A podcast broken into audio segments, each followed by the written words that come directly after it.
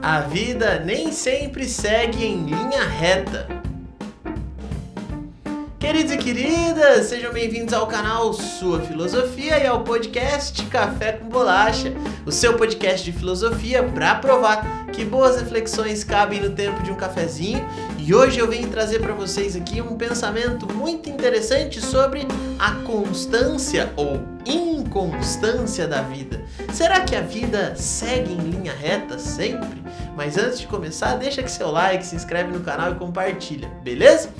Queridos, nós somos criados dentro aqui dessa sociedade, não haveria por que ser diferente. Afinal, somos necessariamente animais coletivos. Estamos sempre sendo influenciados a todo momento pela cultura, pelos valores, pelo jeito de olhar o mundo do outro e tudo mais. Só que olha que interessante. Quando você olha nas propagandas, quando você olha na, nos flyers, nos outdoors, em todos os nomes em inglês que vêm trazer aí informações para vocês sobre coisas a se comprar, principalmente sobre a vida a qual nós devemos seguir, você vai sempre encontrar uma espécie de ilusão de uma vida constante. Ou seja, você vai planejar a sua vida e aí dentro deste plano tudo seguirá de acordo com as suas regras, com os seus passos, com as suas ações. É aquela ideia de que só quem trabalha muito consegue chegar até o resultado. Eu não estou aqui querendo questionar tudo isso, não estou querendo falar que é errado, que você não deve planejar sua vida, que você não deve trabalhar bastante. O que eu estou querendo dizer é: será mesmo que a vida é constante, linear, retinha? como esses anúncios nos mostram, como tentam nos vender uma vida boa? Ou será que parece que a vida tá cheia de curvas, cheia de terrenos que não são regulares, cheios de placas de advertência, da qual às vezes nós obedecemos, às vezes não? Eu diria para vocês que a vida é uma espécie de estrada ainda em construção e desconhecida. Então, por isso é muito difícil falar sobre a constância dessa vida, dessa estrada, dessa, desse segmento. E isso me lembra muito a história aqui perto da minha cidade, Londrina, quando estavam construindo um viaduto e só depois que começaram a construir o viaduto, mesmo utilizando todos os métodos de pesquisa e de prospecção dos dados, eles conseguiram encontrar no meio ali onde seria construída a base do viaduto uma rocha tão, tão, tão, tão diferente que eles não podiam construir a partir da explosão dessa rocha. Eles tiveram que adaptar o viaduto sobre essa rocha e aí quando você vai ver, o viaduto tem uma torção, tem, ele tem uma, um desvio no meio do próprio viaduto, algo até esteticamente meio desagradável. O que eu estou querendo dizer para vocês é que a vida parece nos exigir sempre essa noção do improviso, essa ideia de conseguir perceber que ela nunca será constante, planejamento, foco, forças, fé, empenho, todos esses valores que nos enchem todos os dias nas redes sociais são de fato importantes.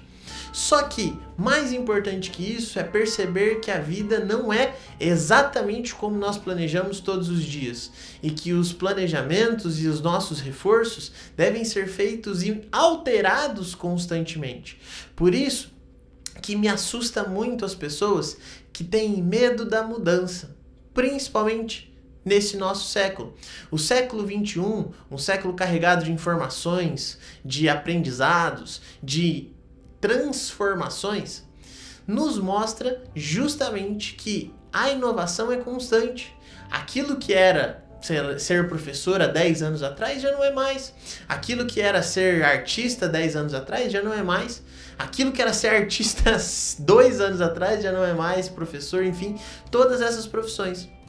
Então, quando falamos sobre transformação, falamos sobre inconstância da vida. E não há como lutar contra essa inconstância da vida sem dar o primeiro passo, que é aceitar que as coisas mudam. Então, racionalmente, nós somos animais que conseguem encarar essa mudança porque temos a capacidade de adaptação. E é aqui que eu quero começar a reflexão filosófica com vocês, bem profunda, a partir do Aristóteles. Pensa comigo. Aristóteles nos diz que somos animais racionais e coletivos políticos. E a partir disso, então, quer dizer que a minha adaptação nunca é sozinha e que a minha adaptação sempre é possível. Por quê? O que significa ser racional aqui? Ser racional significa ter a capacidade de fazer boas escolhas e de ponderar no momento da decisão. Se você não pondera no momento da decisão, há uma grande chance de você desequilibrar. E não é que a vida está exatamente no centro, que ela segue uma linha reta. O desequilibrar às vezes exige que você entenda que você pisou fora da linha porque ela estava balançando.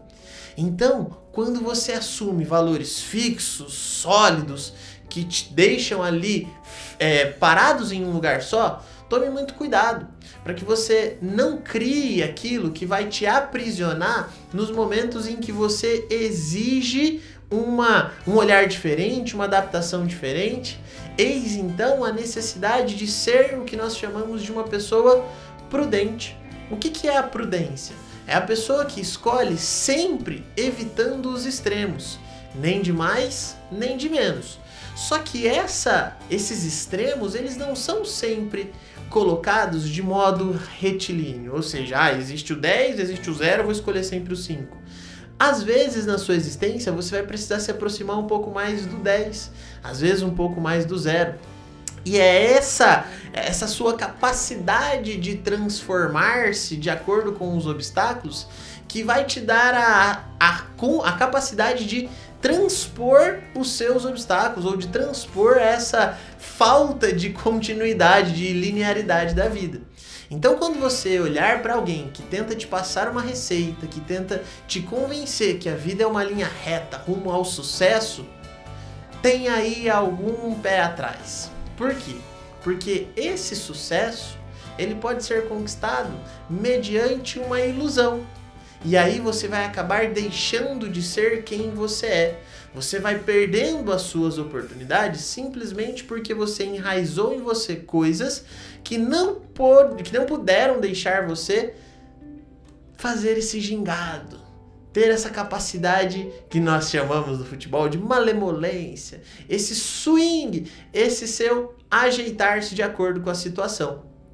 Olha, novamente, não estou dizendo que o planejamento não é importante. Não estou dizendo que você não deve se organizar. Eu estou dizendo apenas que você, enquanto um ser racional e coletivo, deve entender que a mudança, as intempéries, que as coisas da vida vêm de lugares diferentes, então nos transformam a todo momento e principalmente que essa descontinuidade do nosso planejamento sempre vai acontecer.